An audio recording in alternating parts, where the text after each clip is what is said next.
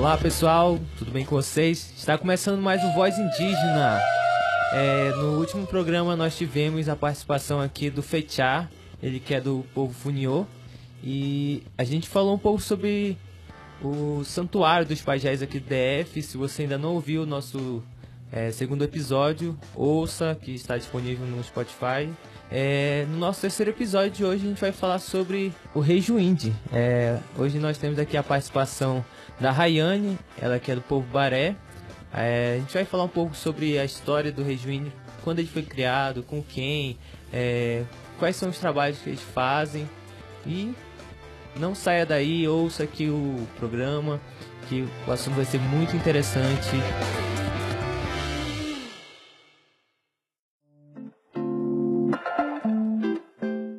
E agora a Raine vai se apresentar para vocês. Obrigado, Helder, pela, pelo convite, né?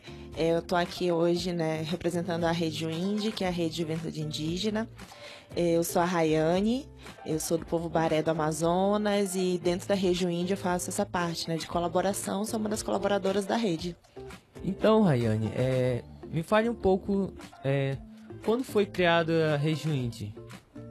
Bom, a Rede Indy ela foi criada em 2009 é, durante o primeiro Seminário Nacional de Juventude Indígena, onde reuniu jovens de todo o país, ju juventude indígena, né? Então, assim, e onde surgiu a demanda desses jovens de falar assim, poxa, a gente precisa estar conectado. A gente precisa pensar em meios de comunicação, informação, de difusão, né, daquilo que a gente está fazendo nas comunidades, daquilo que a gente está fazendo na base, e daí então surge a Rejuinde. Mas inicialmente a Rejuinde era basicamente um grupo fechado no Facebook, que naquela época, né, 2009, a gente estava em 2009, e assim, a gente pensar do boom da, desse momento, né, dessa era de informação e comunicação, o Facebook ele começava a ser utilizado como uma ferramenta, então assim a juventude falou assim, poxa, vamos utilizar esse meio. E aí era um grupo que ainda era um grupo fechado, mas aí as pessoas ficavam assim, ai, mas eu também quero falar do meu povo, isso daqui está acontecendo, adiciona fulano, e acaba que acabou ficando é, um grupo fechado não dava conta de atender as demandas da Rejuinde, né? Daquele grupo que se formava ali na frente. Muito interessante a gente saber é, sobre essa questão, né? Como é que foi criada e que a ideia, a ideia, né, tá progredindo muito sobre a construção do do Rejuinde eu já pesquisei, antes de vir entrevistar você, pesquisei, me informei um pouco sobre o que que era. Eu achei bem interessante o projeto de vocês. É, você, qual é a sua função de colaboração dentro do Rejuinde? Bom, falando sobre essas duas partes, né, tem que tocar então no assunto da, da minha entrada na Rejuinde. Eu começo a fazer parte da Rejuinde em 2014, né, então assim, o meu processo de colaborativo e a partir de então eu vou me tornando, né, vou tomando alguns espaços. Hoje em dia, dentro da Região Indie, eu tô nesse, nessa posição, digamos assim, de estar tá, é, fazendo reconhecimento dos outros jovens, reconhecimento dessas capacidades, fazendo um processo de mobilização, articulação com as outras organizações de juventude, né? então fica um pouco mais nessa parte administrativa e também de articulação. É, então, Raine, vocês estão completando 10 anos é, agora em 2019, né? É, o que que, quais foram as mudanças que tiveram no decorrer desses 10 anos é, dentro do, da região Indy? O que que já aconteceu que, que antigamente vocês não faziam, que hoje vocês já fazem e que está tendo impacto na, no meio da sociedade dos jovens indígenas?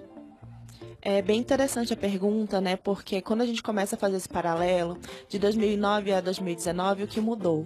Né? Se a gente for pensar, por exemplo, numa criança, quando ela nasceu lá em 2009, hoje ela tem 10 anos, como que essa criança se desenvolveu, né? Então, é a mesma, o mesmo comparativo que eu faço com a Rejo Indy, né? Que ela nasceu de um grupo pequeno ali, muitas aspirações, muitas ideias, um grupo fechado ainda no Facebook, que estava começando a se apropriar das ferramentas de comunicação e informação, né? Para ter um impacto social, um impacto político, né, sempre na defesa dos direitos dos povos indígenas.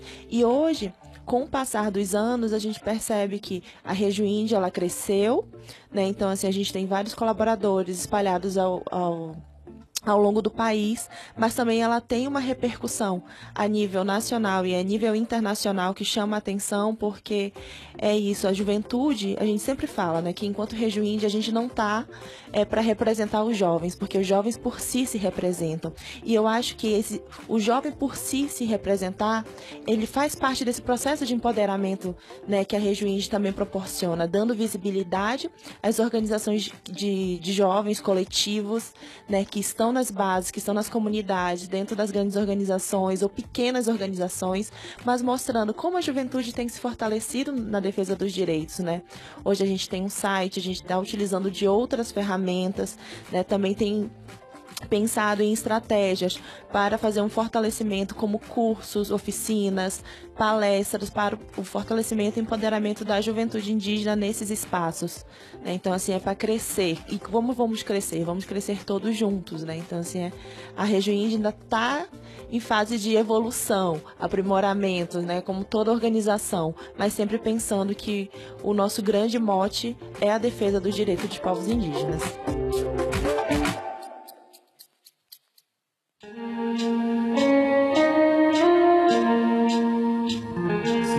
Falou um pouco sobre palestras que vocês dão. É, eu queria saber um pouco mais quais são os projetos que vocês têm atualmente, o Rejuíne, o que, que vocês estão fazendo para melhorar a juventude indígena? Bom, então a gente sempre pensa num, num processo, né, sempre de articulação. A Região Índia é uma organização que ela também, ela não tem CNPJ, então assim a gente não tem é, fins lucrativos, então a gente também não tem recurso próprio, a gente acaba fazendo esse processo a partir da boa vontade e colaboração de cada pessoa, né, que queira se sinta à vontade em estar fazendo esse processo conosco. Então nas oportunidades que nós temos, né, de onde temos colaboradores, é de estar participando de reuniões, atividades, proporcionando palestras.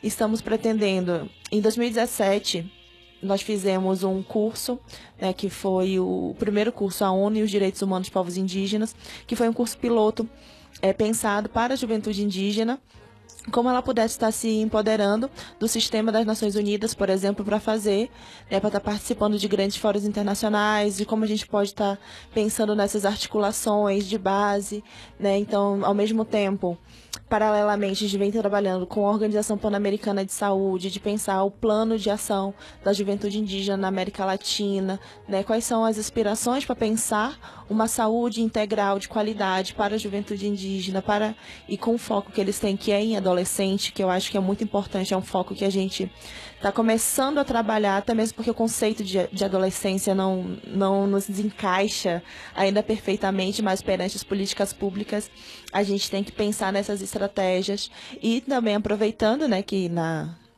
Vamos ter uma roda de conversa né, durante o Encontro Nacional de Estudantes Indígenas, também para falar sobre a participação da juventude indígena como protagonista no movimento indígena. Então, assim, é de falar do que, que nós estamos fazendo.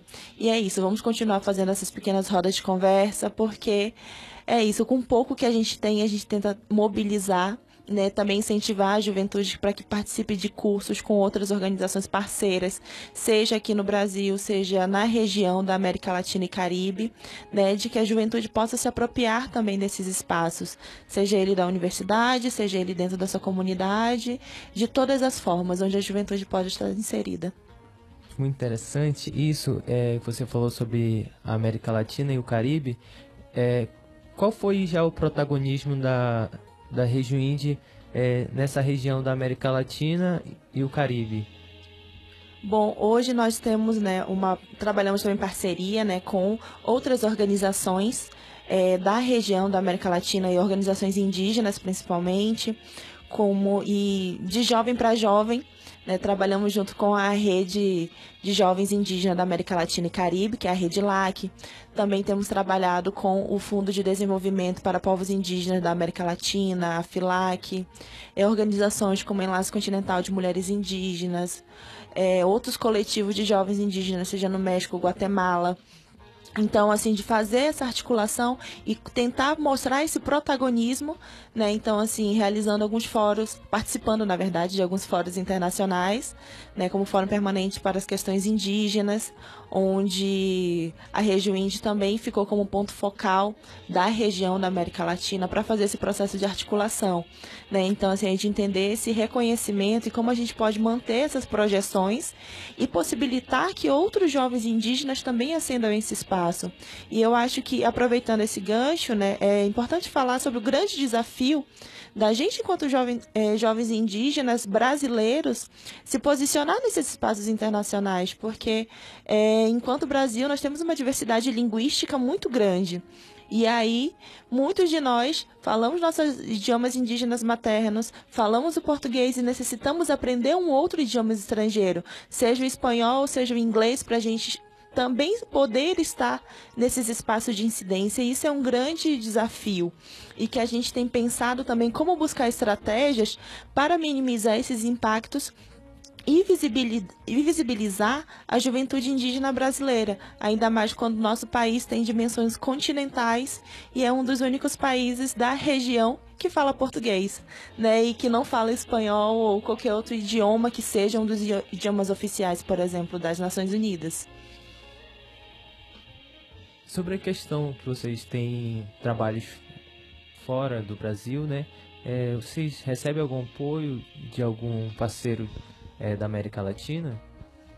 Bom, na verdade, né, o que a gente tem incentivado, é, principalmente nas nossas páginas, seja no Instagram, no Facebook e agora no nosso site, é de que, por exemplo, tem as próprias Nações Unidas, elas abrem alguns processos seletivos onde que os jovens podem aplicar para participar desses eventos. E a gente tem incentivado que, que a juventude apliquem a essas vagas, né? Então assim, que é como se for, como se a gente ganhasse alguma bolsa para participar desses eventos. Então assim, nos últimos anos a gente tem conseguido participar, né, aplicando essas vagas que são para povos indígenas, né? Mas assim, para esses eventos é, a nível internacional.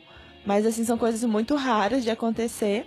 Mas aqui dentro do Brasil eu acho interessante é, comentar né, que a gente tem trabalhado em articulação com o com a mídia índia. A mídia índia tem sido um parceiro muito forte da região índia nos últimos anos. A Comissão Nacional de Juventude Indígena, que também passa por um processo né, agora de uma possível reestruturação mas também não posso falar por eles. É, algumas organizações indígenas e indigenistas também que têm fortalecido, como o Instituto Socioambiental, o ISA, o, a Rede de Jovens Indígenas da América Latina e Caribe, né, organizações, as próprias organizações de juventude indígena, né, os seus coletivos, que é isso, né? Trabalhar com, com a juventude, trabalhar de forma colaborativa é fortalecer as suas capacidades, né? A partir dos seus espaços. Então, assim, eu como estava dentro da UNB, é, quando entrei na Rejuind, então o, meu, o grande apoio também da Rejuind dentro da UNB foi a Associação dos Acadêmicos Indígenas da UNB, a IUMB, né? Então, assim, também é um, um, uma grande organização né, que vem apoiando né, a, a Rejuind, a, as ações de juventude indígena, por exemplo. Né? Então, assim, é sempre pensar nesse processo de articulação em redes. É, fora esse projeto que você falou que, que vocês tiveram... É vocês apoiaram né, na construção que foi a Yumbi.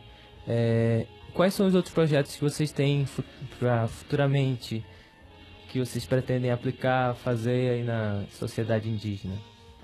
Bem, é, agora, né, para esse ano, por exemplo, a gente vai participar do Encontro Nacional de Estudantes Indígenas, é, pensando né, em algumas agendas muito estratégicas, como pensar a agenda de população e desenvolvimento, é, que é uma agenda que ela é atual, é de pensar direitos, né, de uma forma geral, a partir das concepções dos povos indígenas. É, estamos organizando também uma possível encontro de juventude e eu espero muito que isso dê certo. É, talvez para janeiro e fevereiro, né? E, então, assim, articulando com alguns parceiros da região Nordeste para que, a, para que o encontro possa acontecer lá. E é isso, o encontro que ele seria um encontro de juventude indígena, mas seria um encontro aberto. E é isso, a gente não tem recurso para levar os jovens, vamos fazer uma convocatória aberta para que haja essa participação e que também possam se mobilizar para estar nesse encontro e que ao mesmo tempo é, acontecerá um encontro de, de comunicadores, né? Então assim também fazer essa oficina de comunicação nesse evento, que aí ele ainda não está com data certa, né? Então, assim, sabemos que vai ser janeiro ou fevereiro, mas ainda sem data fixa. E também pensando nas projeções para o próximo ano, né? De manter a plenária de juventude dentro do acampamento Terra Livre, né? Que aconteceram em 2018 e 2019. Então, a gente quer que permaneça é, em 2020 também, né? Então, assim, pelo menos são esses dois grandes... É, grandes não, né? É, o nosso encontro ele vai ser pequeno, mas assim o ATL ele é grande, ele tem uma grande proporção. E aí a gente também quer manter isso e claro, né, que esse ano, como a gente não conseguiu fazer um evento dos 10 anos da Região Índia, a gente também está tentando buscar algum apoio, recurso para celebrar esses 10 anos da Região Índia no ano que vem com outros jovens, outras caras, outras organizações.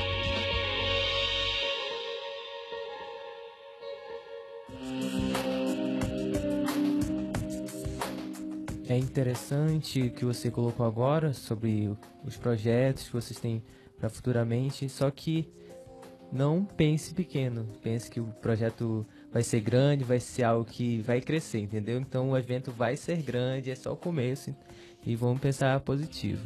É, mudando um pouco do assunto, eu queria saber não só sobre você, mas uma questão a gente vai chegar lá nesse ponto.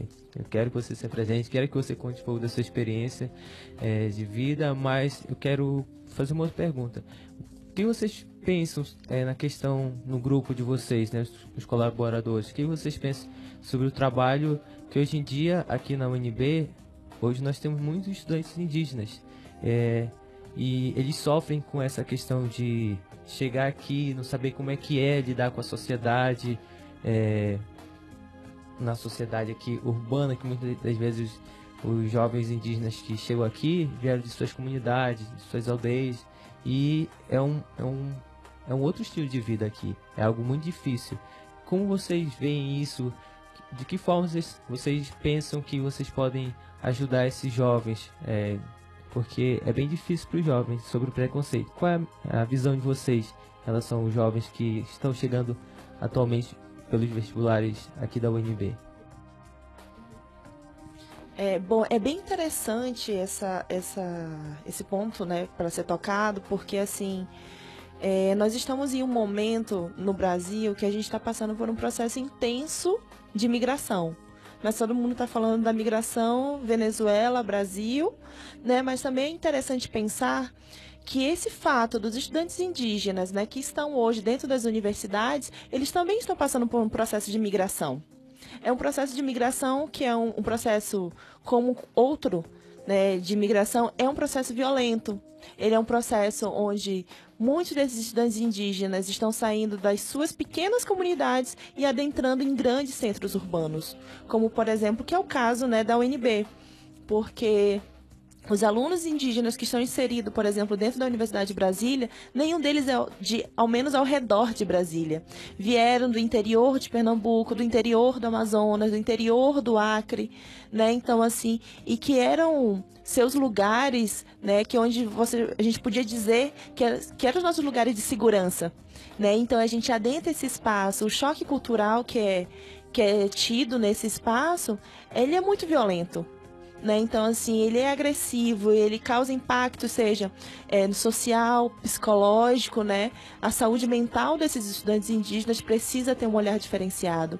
Né? Então, assim, e quando a gente pensa, né, enquanto rejuínde, de falar sobre fortalecimento de capacidades, também é pensar no fortalecimento de capacidade dessas instituições que estão recebendo esses estudantes indígenas. Né? Então, assim, de como a gente né, pelo próprio coletivo dos estudantes indígenas é, ou pela índia, a gente pode estar proporcionando esses espaços e até mesmo estar falando disso abertamente, né, porque é, tem a dificuldade da bolsa, mas, poxa, e a dificuldade familiar? Né? E o sentimento da saudade, o sentimento de, das pessoas que têm filhos, que deixaram os filhos, tudo em busca de um sonho. Porque falar de fortalecimento de capacidades é pensar que eu poderia estar na minha comunidade, eu poderia estar fazendo artesanato porque eu seria uma boa artesã. Né? Então, assim, não dizer que ah, agora eu vim para a universidade, eu também não posso é, criar um outro tipo de sonho, porque a gente sabe que o, as políticas pensadas para a, o acesso dos estudantes indígenas às universidades é pensar também esse fortalecimento das capacidades, é pensar como esses, esses indígenas que estão dentro da universidade podem ser construtores de políticas públicas, serem bons advogados, serem bons comunicadores, né, como o serviço que vocês estão fazendo aqui hoje. Isso demonstra que isso é trabalhar pelos povos indígenas.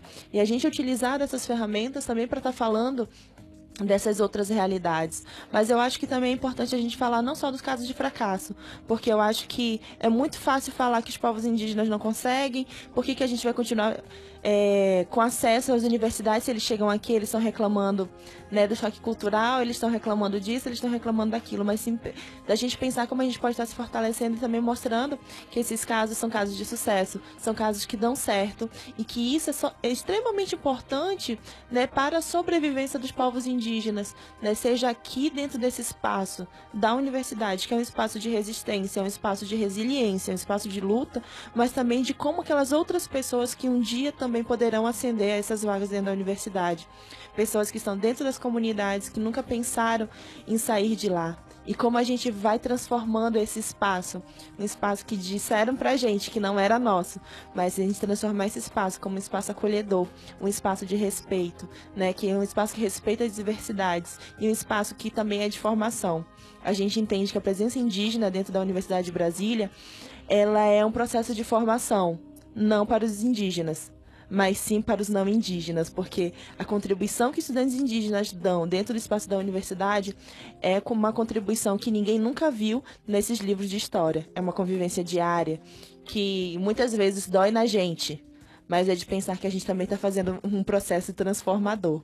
E eu acho que é isso que também, enquanto Rejuíndia, a gente tenta fortalecer essas capacidades de dizer para os jovens né, para as pessoas todas que estão na universidade, em qualquer outros espaços que são desafiadores, da gente não desistir. Exatamente. É, a convivência hoje em dia é, do indígena com os não, não indígenas, hoje em dia eu vejo no meu departamento que é UNB. A gente aqui é um, uma galera bem diversificada, entendeu? Eles aceitam a gente aqui. Só que tem departamentos aqui que as pessoas se sentem mal, alguns indígenas, entendeu? Chego ali na, na Yumbi reclamando porque passou por alguma situação desagradável dentro da universidade. Só que, como uma indígena da Colômbia, se, se eu não estiver errado, um dia desse chegou pra gente e falou que nós somos os porta-vozes dos que ficaram na comunidade, dos que ficaram na aldeia, porque é, o jovem indígena não pode se calar hoje em dia. E quando o indígena entra no, na universidade, ele entra com um propósito: vencer na vida. E quando ele chega na universidade, é, ele não está lutando somente por ele, pelo seu espaço, mas pelo espaço de todos os outros indígenas. Eu acho que isso que a gente tem que deixar um alerta aqui para os nossos ouvintes, principalmente pra, para os jovens que estão ouvindo, né? Porque é, não é um trabalho que a Rejuinde tem que fazer somente na questão de trabalhar eles, né, os indígenas, os jovens indígenas que podem vir aqui para o UNB, porque é, esse trabalho que vocês vão fazer com eles vai resultar lá na frente. Eles vão transformar os não indígenas, a mentalidade deles, a mentalidade, mentalidade deles, desculpa, é, nessa questão, porque eles têm uma visão do indígena que anda de sunga, oh, anda pelado, anda de tanga, de sunga, oh, anda pelado, é, de tango, entendeu? Eles pensam isso. E não é essa diversidade do, dos povos indígenas e a mudança cultural que teve no decorrer dos anos mudou muito. Muitas pessoas sofrem pelo fenótipo na, na universidade quando chega e é bem difícil. É, eu estou muito feliz pela sua participação aqui, mas ainda não acabou. é, só está começando ainda. É, eu quero agora saber um pouco sobre você. É, na sua vivência, sua experiência, conte um pouco da sua experiência de vida é, dentro da universidade, no Regio Índio. O que, que o Regio Índio já te proporcionou de bom que tu pode repassar hoje em dia para, para os indígenas mais jovens? Bom, essa é uma pergunta bem interessante, né? Porque assim, a minha própria história de vida, ela se encaixa né, dentro desse contexto de, de movimento indígena, de pensar é, violência, pensar em diversos fatores, né? Então, assim, é, quando eu morava no Amazonas ainda, durante muito tempo, é, meu pai, por exemplo, foi é, conselheiro né, distrital de saúde indígena. Então, assim, a gente sabe é, que a corrupção sempre existiu, sempre vai existir, né? Então, assim, então quando eu morava ainda com os meus pais, a gente passou por um, um, momento muito complicado nas nossas vidas, né? Onde meu pai foi perseguido politicamente por estar fazendo algumas denúncias de desvios de verbas da saúde indígena. Então, assim, já tentaram tacar fogo na minha casa, né? Então, assim, já queimaram nossa, nosso, nossa caixa de energia com o intuito da casa pegar fogo, já perseguiram eu e meu pai de moto. Então, assim, diversos problemas que eles, eles surgem, né, desse de pelo simples fato da gente ser indígena e a gente não concordar com algumas situações que acontecem. E aí, então, ao mesmo tempo, eu adentrei a Universidade de Brasília. E aí eu entrei na Universidade de Brasília para o curso de enfermagem, e ao mesmo tempo eu falava assim, eu não quero saber do movimento indígena, eu quero me formar, eu quero né, ter uma outro tipo de vida, eu não quero viver como meu pai vivia. E logo depois eu já estava inserida junto ao coletivo, né, dentro da Associação dos Acadêmicos Indígenas. Então ali diversos momentos eu estava ali escutando, escutando, escutando todas as problemáticas que a gente vivia dentro da universidade e ao mesmo tempo pensava, eu não posso me calar. Não dá para ficar calado nesse espaço. E aí então, quando eu menos esperava, eu também já estava inserida dentro do movimento indígena, dentro do movimento estudantil indígena, que era um movimento que estava começando, estava come ali é, se organizando, se articulando para ter esses espaços de fala, da gente se fortalecer. O que está acontecendo, por exemplo, aqui na UNB, que está acontecendo na UFPB, que está acontecendo em outras universidades, e começa esse processo de articulação. E aí, então, durante um tempo, eu também fiz parte da Associação dos Acadêmicos Indígenas, né? Também fiquei como na Secretaria Executiva da, da associação durante um tempo. E aí, ao mesmo, né? E é isso. A gente vai acabar fazendo um milhão de coisas. E como eu era da área da saúde, né? Que eu, eu me formei em enfermagem. E aí, então, ao mesmo tempo, a gente começou a criar, é, dentro da universidade, um ambulatório de saúde indígena né, que era um projeto de extensão, né, também, onde nós conseguimos um edital pelo Ministério da Saúde, que criamos o PET Saúde Indígena, e aí que era essa ideia de construir um ambulatório. E eu fui uma das pessoas que trabalhei na construção do ambulatório de saúde indígena aqui da UNB e que hoje ele também se tornou uma das referências a nível nacional. Ou seja, é uma, uma experiência iniciada, né, pensada pelos estudantes indígenas, né, e que também colocavam esses próprios estudantes indígenas dentro do espaço do hospital universitário para fazer o acolhimento, atendimento dos pacientes indígenas que chegavam na, na, no hospital universitário. Então, assim, foi toda uma, uma construção, uma política, e que nós temos até hoje, né? Que graças a Deus isso não morreu. Então, mas aí o que, que isso liga com a minha relação com a Índia? Né? Então, assim, é, e aí outras pessoas da região Indie falaram assim: nossa, a gente precisa fazer. É, participar de um evento que vai acontecer sobre saúde. Quem que vocês podem indicar? E aí pediram uma indicação né, para a Associação dos, dos, Acadêmicos Indígenas, pediram uma indicação também para a minha organização de base, que é a COIAB. E aí falaram assim, não, tem a Rayane, que está na UNB e tudo, está trabalhando com ambulatório e trabalha com as pautas em, em saúde indígena. E aí, então, comecei a fazer, fiz uma atividade colaborativa. Aí, depois que eu voltei dessa atividade, é, fiz o relatório, prestei contas, eles falaram das atividades, divulgaram, né? Então, e depois disso me convidaram para outras atividades. E eu acabei ficando, né, também participando desse processo. E tô na região Índia até hoje, né? E aí trabalhando com esses temas de saúde, meio ambiente, né, que hoje também faz parte da minha pesquisa, né? É, no mestrado. E aí então é, fiquei nesse processo, né? É, também trabalhando com os temas de educação indígena, né? Que eu sempre acabei ficando, né? Justamente para pensar essas políticas de acesso, permanência dos estudantes indígenas no ensino superior, porque eu acho que foi um dos grandes motes da minha vida também, né? Para pensar essa participação. E é, eu acho que basicamente da minha vida, assim, essa ligação entre Rejuinde e o NB, ela vem nesse, nesse grande viés.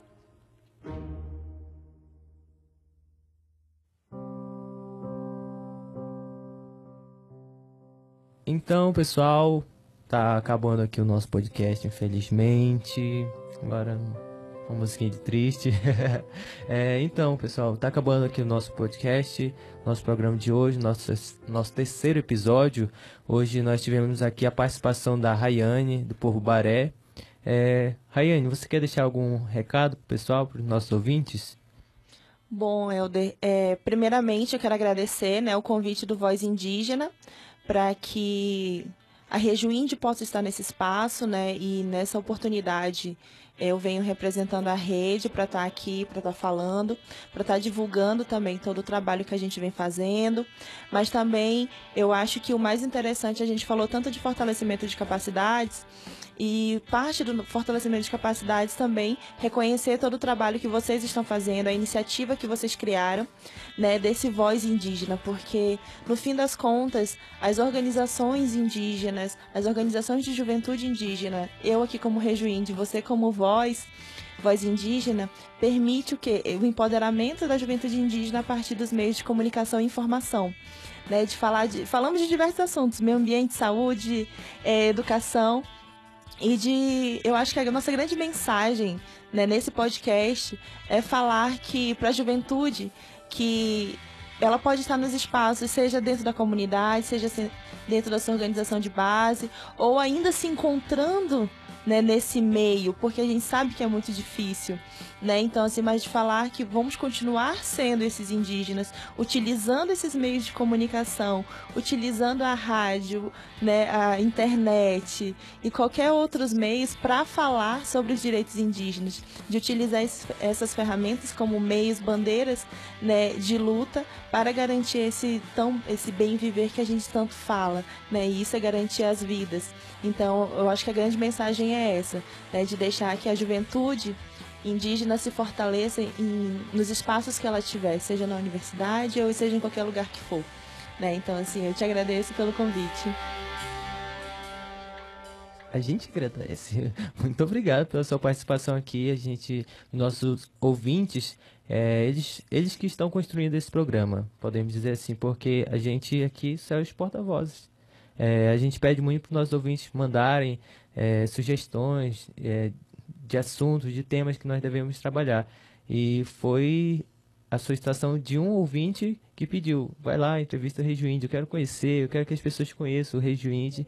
E então foi graças a um ouvinte nosso que você está aqui e nós esperamos que continuem assim os nossos ouvintes participando e que essa mensagem é muito boa. Eu espero muito que os nossos ouvintes é, construam também projetos né, dentro da comunidade, dentro da aldeia, e se vocês precisarem, pessoal, vai lá no Instagram do Regio Índio, pede ajuda deles que eles vão ajudar vocês.